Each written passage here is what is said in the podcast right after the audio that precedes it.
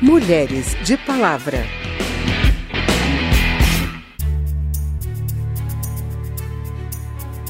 O dicionário Aurélio define a palavra gênero como a forma culturalmente elaborada que a diferença sexual toma em cada sociedade.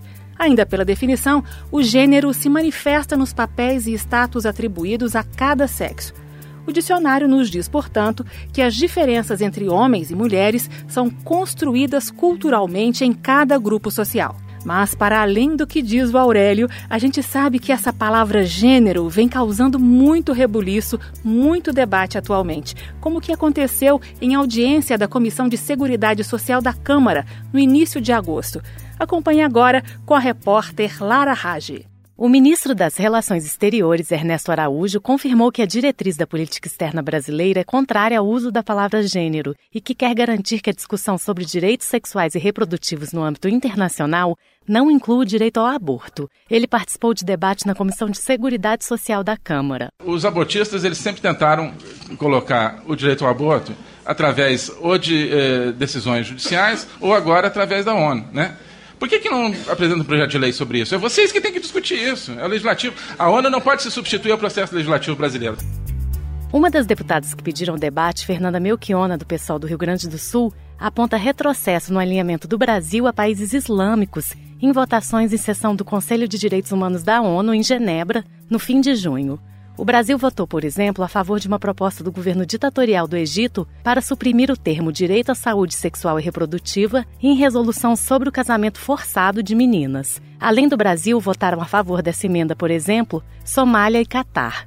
Ernesto Araújo alegou que a discussão é sobre aspectos conceituais e garantiu que o Brasil trabalha pela igualdade entre homens e mulheres e pela saúde de mulheres e meninas. Segundo o ministro, esses compromissos estão expressos no documento de candidatura do Brasil a uma nova vaga no Conselho de Direitos Humanos da ONU para o período de 2020 a 2022. Mas essa não é a visão da deputada Fernanda Melchiona. O senhor disse que houve diferenças em questões terminológicas que dividem os países. Eu quero dizer que o que divide os países é a posição do Brasil e de ditaduras ultraconservadoras, muitos países que têm práticas medievais com relação às mulheres, rompendo o consenso internacional estabelecido há mais de 25 anos. Em audiência marcada por muito bate-boca, Ernesto Araújo disse que as mudanças na política externa seguem os valores expressos pela vontade popular a partir do projeto aprovado nas eleições democráticas. Essa também é a visão da deputada Cristonieto, do PSL do Rio de Janeiro. O governo se alinha com verdadeiramente o que o povo deseja. O povo nas ruas não tolera a ideologia de gênero, não aceita o aborto, isso é uma questão estatística.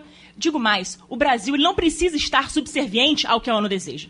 O Brasil precisa respeitar a sua população brasileira que rejeita essas temáticas. Já a deputada do pessoal do Rio de Janeiro, Talíria Petroni, também autora do requerimento para o debate, disse que o Brasil não pode retroceder em direitos da mulher destacando que a taxa de feminicídios aqui é a quinta maior do mundo e que o país tem um dos piores índices de mortalidade materna. Como pode, diante desse quadro, a gente ter um, um ministério que se manifesta em comissão sobre a situação da mulher em Nova York, contrário ao termo saúde sexual e reprodutiva. Eu queria saber em que dados o governo brasileiro se baseia para ter essa posição internacional que nos envergonha. Como que o senhor afirmou aí no início da sua explanação que defende a vida? A vida de quem, senhor ministro? Lembrando que 60% da mortalidade materna que acomete as mulheres no Brasil recai sobre mulheres negras. Talíria lembrou que a maior parte das mortes maternas são consideradas evitáveis por meio de políticas públicas que garantam a saúde da mulher. Da Rádio Câmara de Brasília, Lara Raj. Quem é essa mulher? O Código Civil de 1916 dava ao marido a condição de chefe da sociedade conjugal com o direito de autorizar a profissão da mulher. Essa lei foi revogada em 2002. Ainda em 1899, Chiquinha Gonzaga lançou a primeira marcha carnavalesca com letra do Brasil, Ó Abre Alas. Além de autora desse clássico, Chiquinha foi a primeira pianista de choro e também a primeira mulher a reger uma orquestra no país. A história da arte no Brasil passa também pela história de grandes mulheres, como a dama do teatro Ruth de Souza, que nos deixou em julho deste ano aos 98 anos. Você vai conhecer um pouquinho da história dela e de tudo que conquistou nos palcos e na vida com a repórter Cíntia Sims. O dia 8 de maio de 1945 marcaria para sempre a história do Teatro Municipal do Rio de Janeiro. Nesse dia, pela primeira vez, uma artista negra subiria naquele palco. O nome dela era Ruth. Quando morava no interior de Minas Gerais, Ruth ouvia a mãe falar de uma cidade iluminada. Fazia então filas no chão com vagalumes, tentando imitar o que a mãe contava. Sonhava com aquelas luzes. Com nove anos, mudou-se para a tal cidade, o Rio de Janeiro. Assim que chegou, a mãe a levou ao cinema. Era o filme do Tarzan e Ruth se encantou ali mesmo. Todos os domingos esperava a hora de sair novamente. Às vezes conseguia o ingresso com alguma patroa da mãe para ir ao teatro. Um dia, a mãe fez um convite especial. Iriam ver os bastidores da ópera. Ruth ficou reparando em tudo e viu como a artista se transformava quando entrava no palco. Eu vou é ser atriz. Porém, quando contava para os outros, muita gente ria. Ora, não existe artista preto. As pessoas achavam que, por ser negra, ela não podia sonhar como outras meninas da sua idade. Mas Ruth, nem te ligo farinha de trigo, estava certa, certíssima da sua decisão. Foi quando teve notícias do Teatro Experimental do Negro e aprendeu a fazer teatro com eles. Em 1948, foi a vez da sua estreia no cinema. Nesse mesmo ano, ganhou uma bolsa de estudos e lá foi ela para os Estados Unidos aprender. Tinha medo de estar sozinha, mas os amigos diziam: Vá com medo, Ruth, mas vá. Ruth percebeu que poucas vezes os artistas negros conseguiam os papéis principais, mas decidiu persistir, sempre denunciando o preconceito. Em 1954, foi indicada ao prêmio de melhor atriz no Festival de Veneza por sua atuação no filme Sim a Moça. Ao longo da carreira de mais de 70 anos, Ruth fez mais de 20 novelas, 30 filmes, muitas peças de teatro. Em 1968, foi a primeira atriz negra a protagonizar uma novela e é considerada uma das grandes damas das artes no Brasil.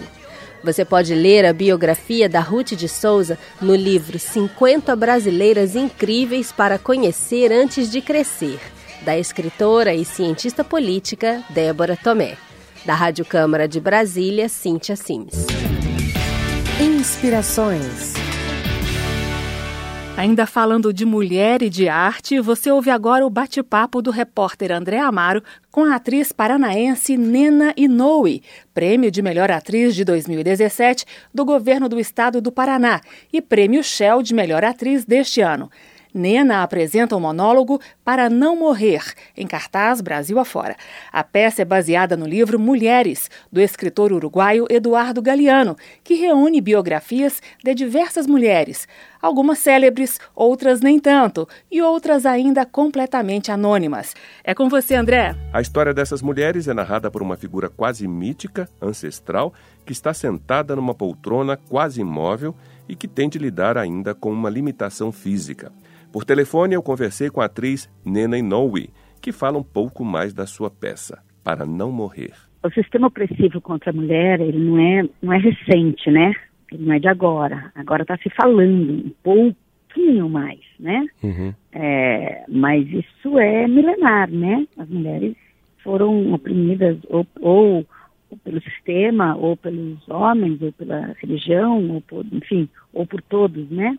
Quando eu li o livro do Galeano, são histórias verídicas, são todas histórias verídicas, né? Uhum. Quando eu li esse livro do Galeano, é, a, a, mesma sensação que eu tive quando eu li, eu fiquei muito contaminada, contagiada com essas histórias de coragem de mulheres que se colocaram é, na sua condição de mulher, de cidadã, de ser humano, né? Acho que a gente está num momento, apesar de que estamos falando mais do que as mulheres do século passado, as mulheres de 1900 ou do século XII, enfim, né? A gente ainda fala pouco. Falar que eu falo não é só o literal de, falar, né, de abrir a boca, mas de se posicionar, de ações, de movimentos, de resistência, de ações concretas que resultem é, em equilíbrio, pelo menos, né, desses lugares de fala é, e desse lugar da mulher, da mulher submissa, né, da mulher calada, silenciada, oprimida, invisibilizada. E eu tenho tido o retorno das mulheres.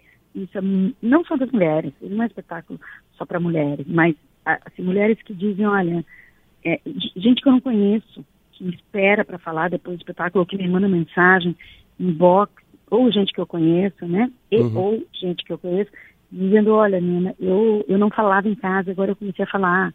Obrigado pela voz que você dá a nós mulheres, porque eu sempre apanhei, sempre me calei. É, a, a, personagem, a narradora, é uma narradora que ela é limitada fisicamente. Deve ter ali uns 200 anos, sabe? Então tem um lugar de ancestralidade ali, hum. tem um lugar afetivo, é, tem um lugar de, de sabedoria, de vivência, é, que as pessoas recebem muito bem o espetáculo. Então, os homens se emocionam muito. É, eu acabei de fazer a temporada no Rio de Janeiro, agora terceira temporada no Rio de Janeiro, os homens emocionados, é, ricos, pobres, é, velhos, jovens, pessoal da direita, pessoal da esquerda, ninguém levanta para ir embora. E eu falo questões históricas, políticas, né? E aí eu falo também é, que as mulheres de hoje, porque tenho uma conversa com a plateia, a narradora vai considerando coisas, vai contando, porque é uma, é uma contadora de histórias, né? Uhum. É, mas ela vai considerando questões. Então, por exemplo, qual algumas perguntas, né? Como, por exemplo, qual foi a última vez que você ficou quieta? Você são as mulheres da, de hoje, eu digo para elas. Eu, fa, eu faço espetáculo o tempo todo é, com o público ali, e olhando para o público, conversando com eles, contando as histórias. E as histórias são muito boas, porque o Galeano é um mestre, né? Ele consegue, é, ele consegue trazer as histórias dessas mulheres em contos curtos e nem por isso menos, menos complexos ou menos potentes, né? Então é muito legal, eu conto umas 20 e tantas histórias, 24 a 27 histórias. A peça Para Não Morrer está circulando pelo Brasil Portanto, fique atento à agenda cultural da sua cidade. A dramaturgia é de Francisco Malan, que se baseou no livro Mulheres, do uruguaio Eduardo Galeano. E a interpretação, mais que premiada, é de Nena Inoue. Não perca! Bem, esse foi o Mulheres de Palavra, com reportagens de Lara Rage, Cíntia Sims e André Amaro.